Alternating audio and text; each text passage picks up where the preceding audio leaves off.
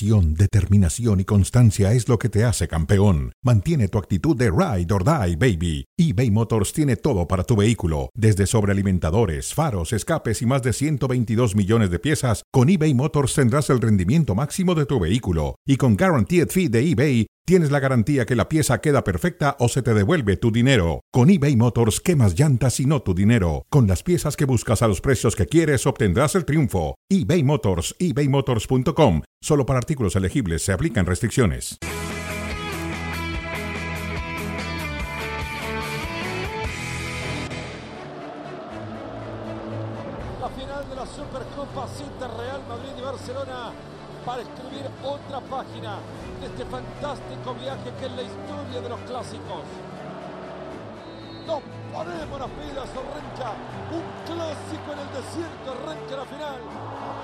Esa para Vini, Iñaki que se queda, viene Vini levanta abajo, ahí está Vinicius, está el primero, ¡Gol!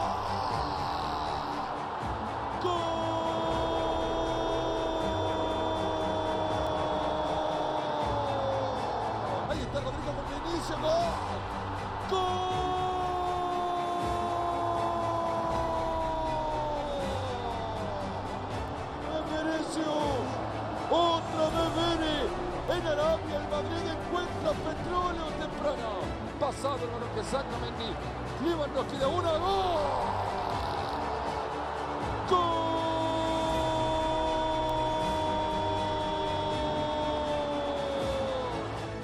Primera vez que se viene el centro, parece bueno, parece penal también, es penal a la penalización. Y Araujo va a recibir tarjeta amarilla. Está Vini para clavar su tercero, está Vinicius. Comodidad ahora ante Araujo, juego por dentro, Bellingham no pudo, Rodrigo el cuarto.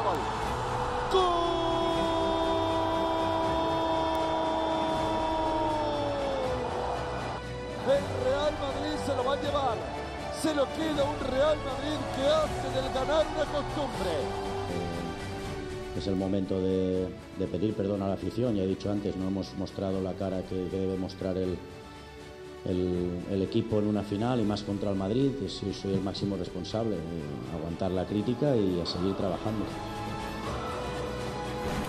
Bueno, pues las secuelas del clásico en Arabia por la Supercopa de España. Bienvenidos a Fuera de Juego. Ya ayer dábamos cuenta largo de lo que había dejado el partido. Hoy lo retomamos.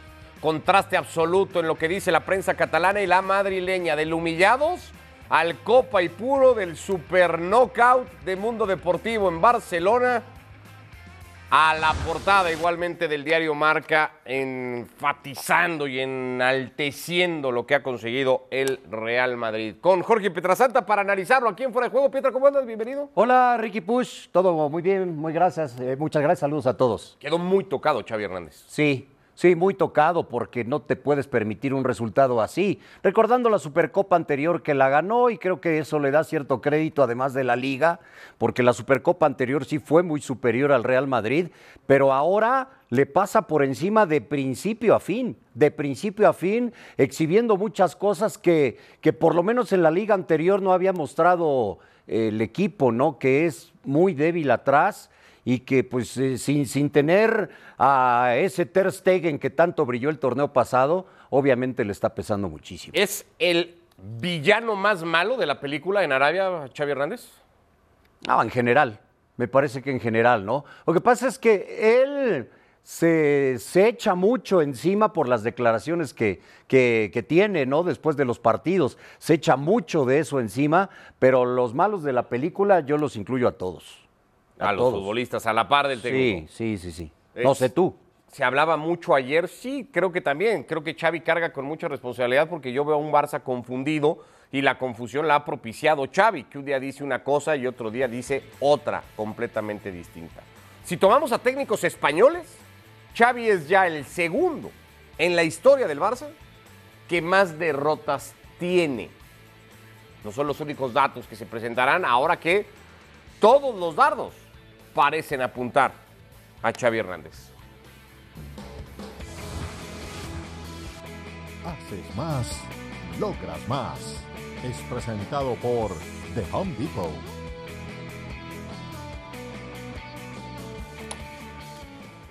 Si el Barça tuviera finanzas sanas y el Barça di- pudiera decir, bueno, pues una indemnización de contrato ni hablar, la pagamos y ya está. ¿Hubiera cesado ya a Xavi Hernández? No, no, No. yo no.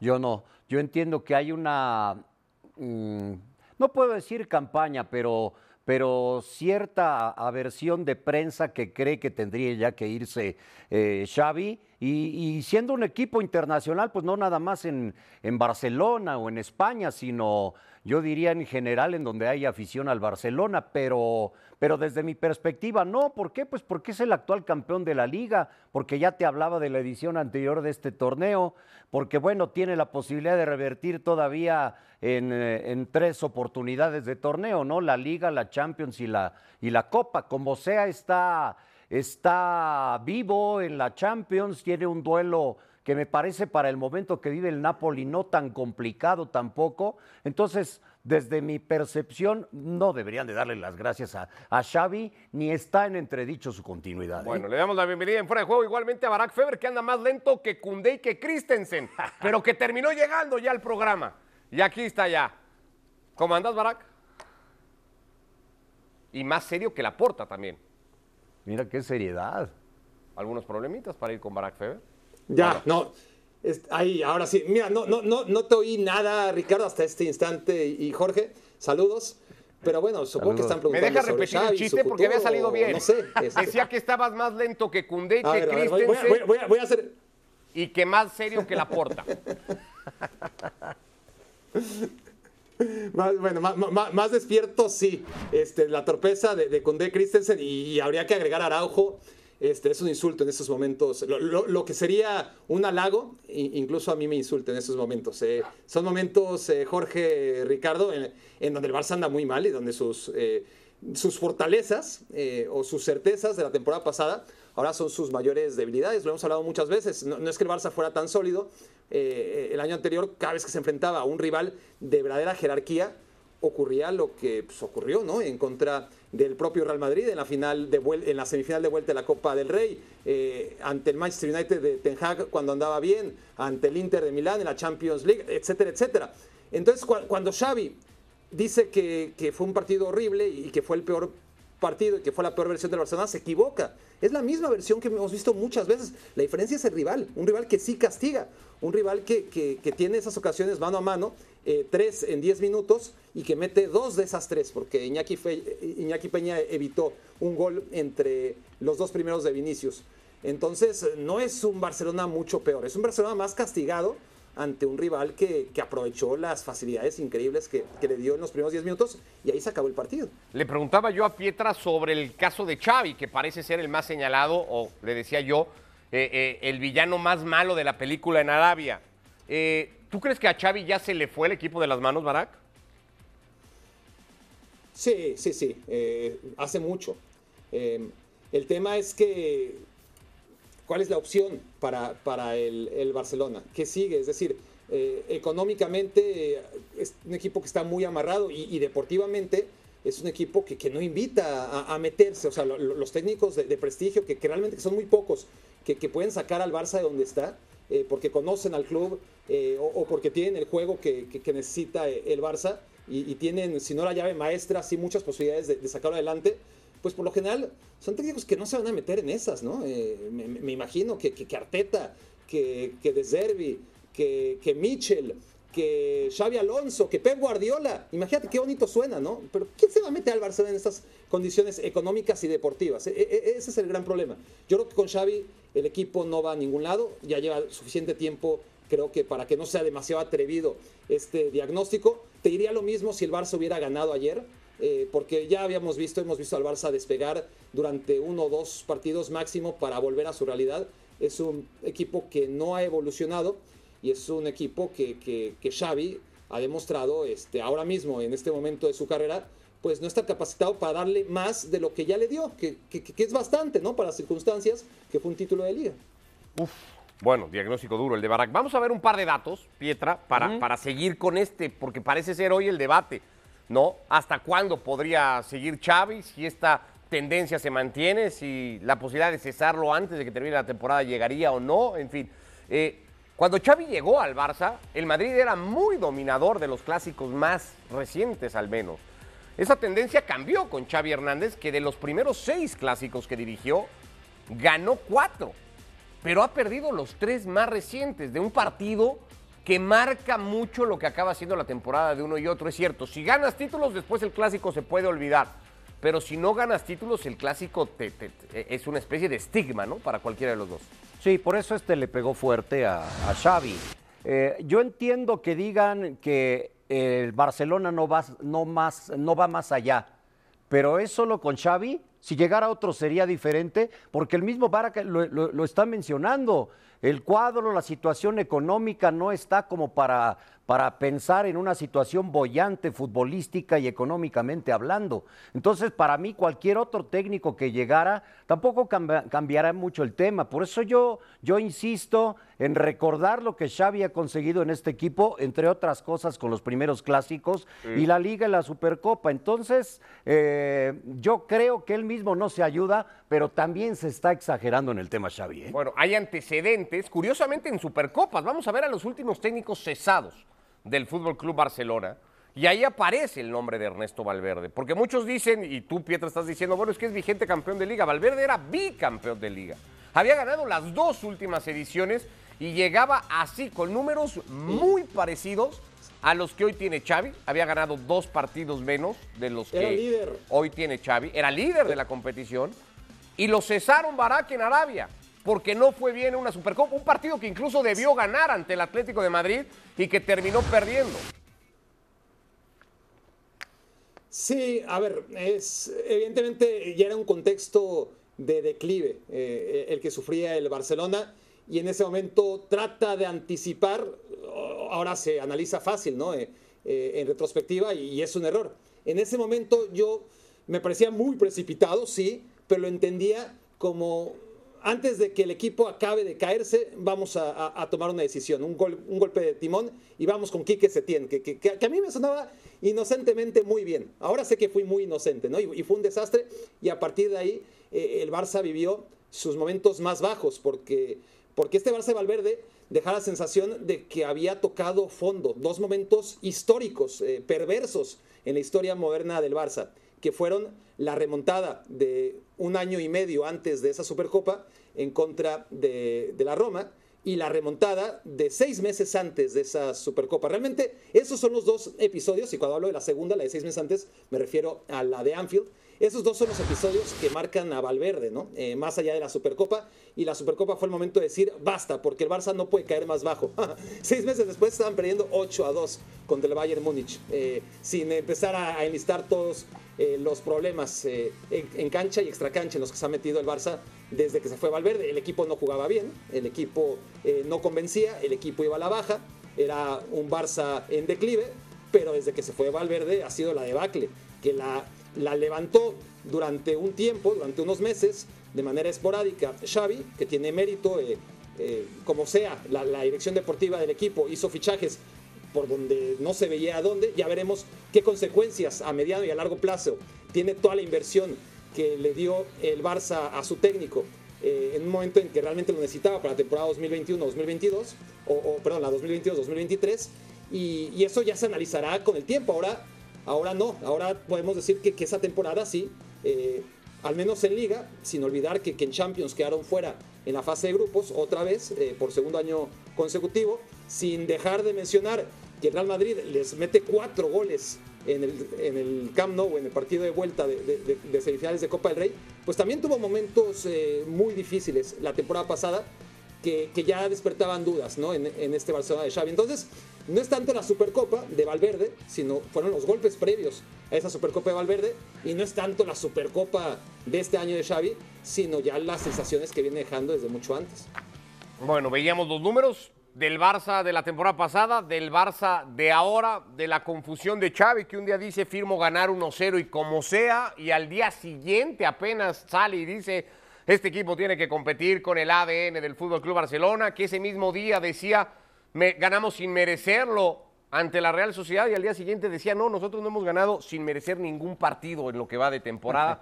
Este Xavi que no hace más que confundirse y confundirnos. Eso es una realidad, Pietro. Sí, que si lo hace afuera con lo que dice no pasa nada, si adentro está ganando. Y veíamos lo también la platicábamos, si es intencional de Xavi. A lo mejor Xavi nos dice eso a todos nosotros y nos tiene así confundidos y al interior es muy claro, pero la sensación es que la confusión ha permeado al equipo. Sí, pero para- yo lo he pensado mucho, si, si quiere mantener el foco con él para aligerar un, un poquito el tema con los jugadores, pero la realidad es que en los últimos partidos y, y en los últimos juegos le cuesta mucho trabajo ganar al equipo de Barcelona. Con todo y todo, yo insisto, ¿quién vendría? Porque como quiera, Hoy es muy difícil Xavi mantiene la posición de Champions en la actual temporada, está vivo en las otras competencias, esta ya la perdió, bueno, hay que dar vuelta a la página, pero entiendo que no se ayude, pero deportivamente tiene al alcance todavía varias cosas por, por conseguir el Barcelona y yo no creo que llegando otro cambiara la, la panorámica. ¿eh? Juega en el campo de Unionistas de Salamanca el jueves. Partido que pase lo que pase, va a traerle críticas al Fútbol Club Barcelona. Pueden ser peores o pueden ser más duras, digamos. Pero pase lo que pase el jueves, el Barça y Xavi particularmente van a salir señalados. Estas son las peores derrotas de Xavi Hernández como técnico del Barça, el 3-0 contra el Bayern Múnich, que lo eliminaba en diciembre de 2021 de la fase de grupos de la UEFA Champions League. El 3 a 0, el 3 a 2, perdón, contra el Athletic Club en octavos de final de Copa del Rey, que lo eliminaba enero de 2022. Un resultado y una caída muy inesperada en la fase en la que se terminaba dando. 14 de abril, ese mismo año, caía en casa en la famosa invasión alemana ante el Eintracht Frankfurt, que luego sí llegó muy lejos en la Europa League, pero bueno, fue un fracaso monumental de un Barça que venía de quedar fuera en fase de grupos de Champions y que partía como un gran candidato en teoría a ganar ese torneo. Le pasó lo mismo por segundo año consecutivo, lo decía Barak, quedar fuera de grupos en Champions, fue a Europa League ya con formato de playoff ante el Manchester United y a las primeras de cambio terminó perdiendo. Esto el año pasado, arrancaba el año, febrero del año pasado, el Manchester United. El Real Madrid le remontó la semifinal de Copa del Rey en abril del año pasado igualmente. El Barça había ganado en el Bernabéu accidentalmente 1 a 0. El Madrid fue y le hizo 4 en Camp Nou. Y el día de ayer, donde el Real Madrid le vuelve a hacer 4 ahora en el marco de una Supercopa de Europa, la reacción apenas del Barça con el gol de Lewandowski que terminó siendo evidentemente insuficiente. Son parte de las peores derrotas de Xavi Hernández y lo que tratamos es de colocar este en particular, si es que está entre las tres peores, en algún orden específico, Pietra. ¿Cuál es del 3 al 1 de estas que hemos recordado la peor derrota de la era Xavi con el Fútbol Club Barcelona? Mm, la peor derrota de El la era- 3 al 1. Ajá. Bueno, O de del todas- uno al tres, como de- quieras. De todas las que acabamos de repasar, ¿no? Sí. Yo voy a poner sobre todo las de Copas de, de Europa. Las de. Copas de Europa, la del Bayern y la dos de la Europa League.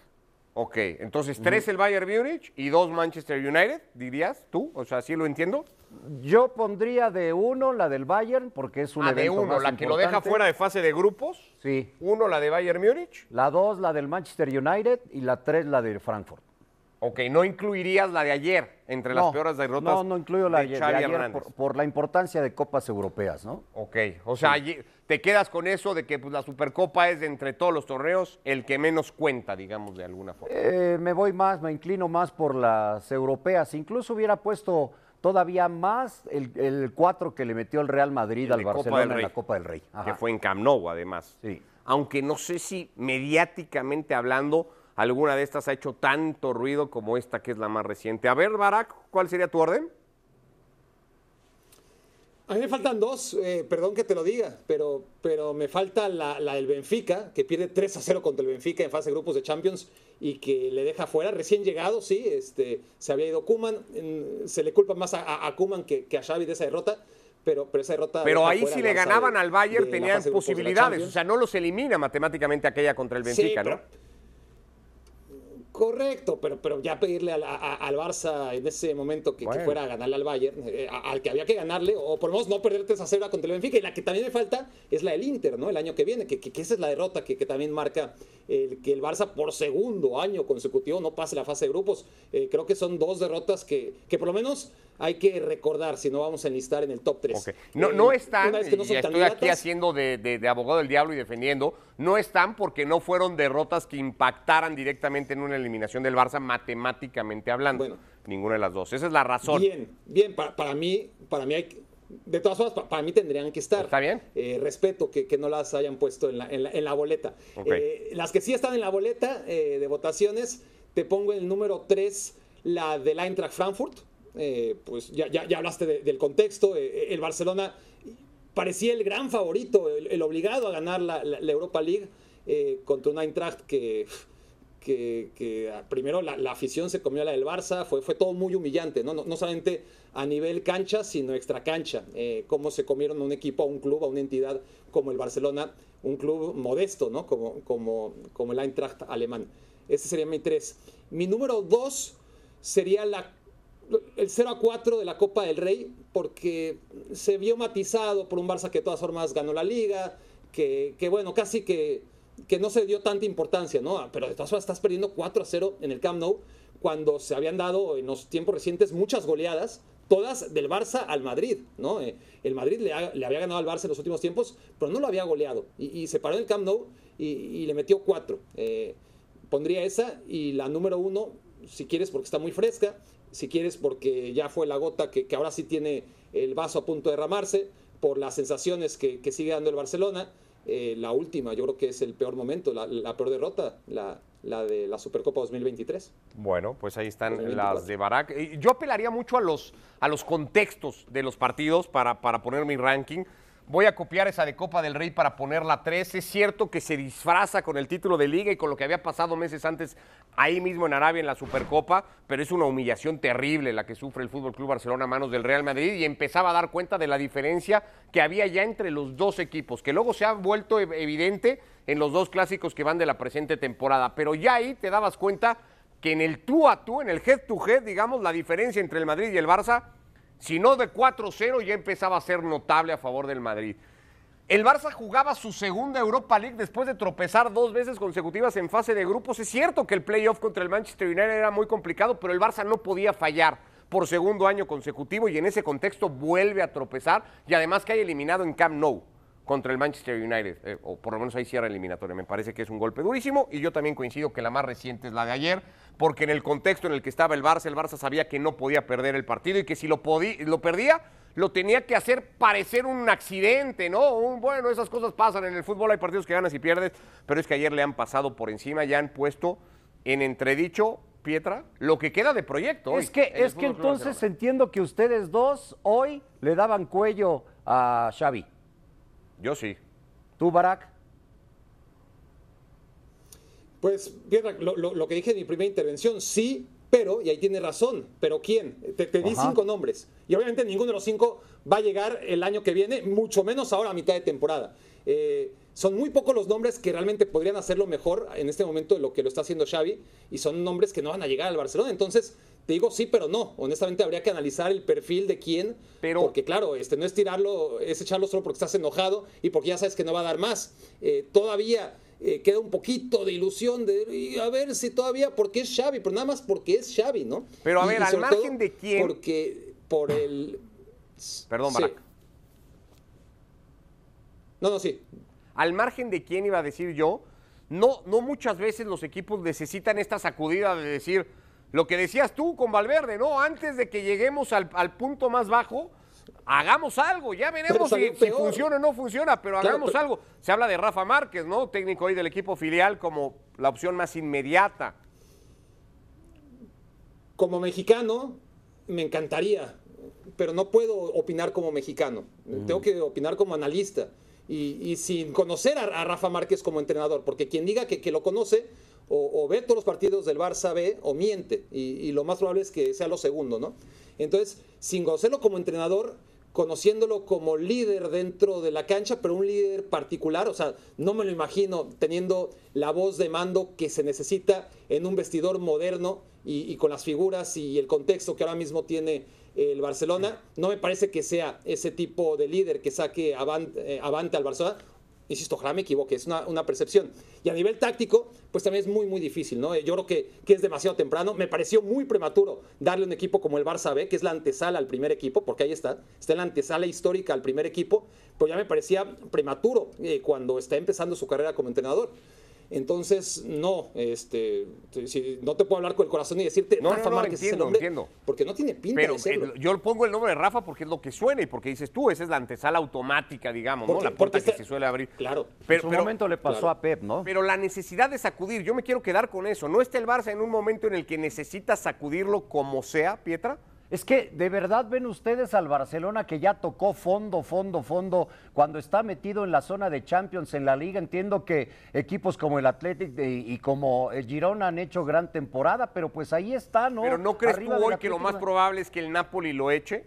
No, no, no, no, lo creo. Viendo el otro día el Napoli, el Napoli gan- le ganó de milagro a la Salernitana el fin de semana y venía de, de tener Sí, dos o tres Napoli malos es- resultados. O sea, hoy Napoli no es ni la sombra de lo No que fue el campeón no. del torneo pasado. Pero el Barça Yo- tampoco. no. pero yo veo con todo y todo mejor al Barcelona que al Napoli, ¿eh?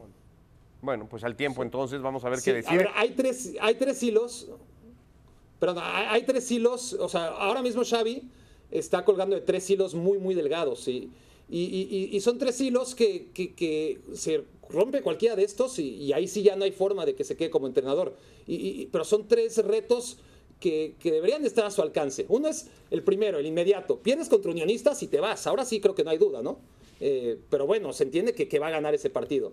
Pero luego viene eh, paralelamente el partido contra el Napoli, que no es unionistas, pero no está mucho mejor que unionistas. eh, el nivel del equipo de Mazzari, honestamente, están jugando muy, muy mal.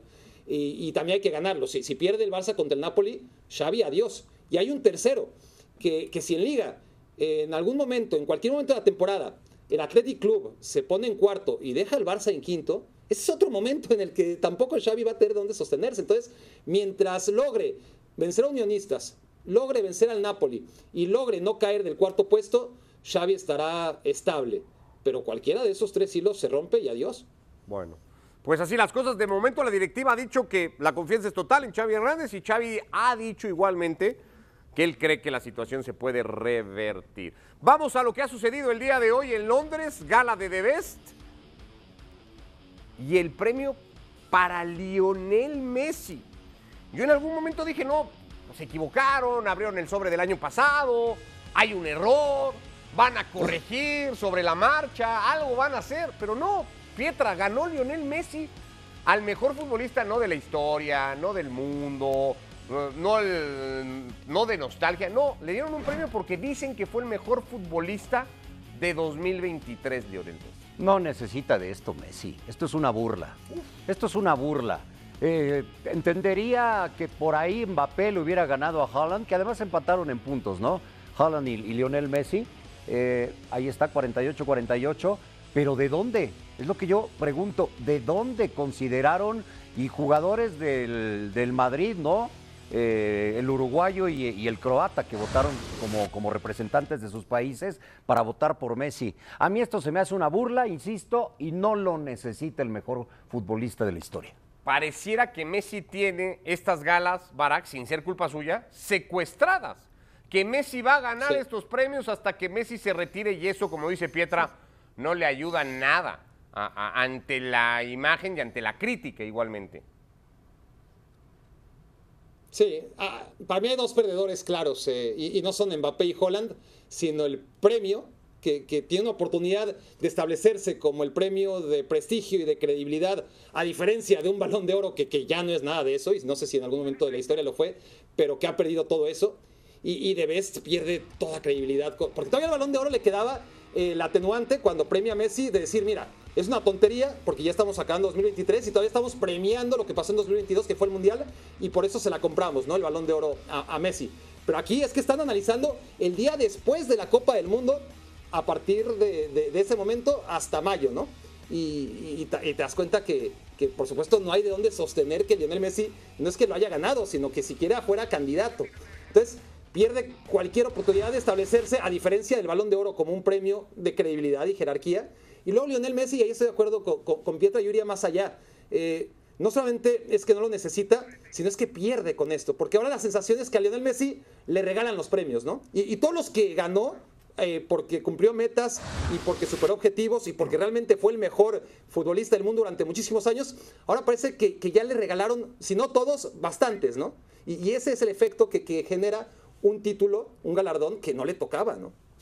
Es, es- es increíble. Guardiola reconocido como mejor entrenador con toda la lógica. Primer de vez que gana Pep Guardiola hasta ahora. Eso también deja cierta duda, pero bueno. Aitana Bormatí. Ederson, Ederson gana mejor arquero, pero luego no aparece en el once ideal. Ahí aparece Courtois. Entiendo que votan aficionados, pero bueno. Una, una pachanga completamente la gala FIFA. Gracias, Barak. Abrazo, Pietra. Gracias. Que les vaya muy bien el Saludos. jueves aquí en Fuera de Juego.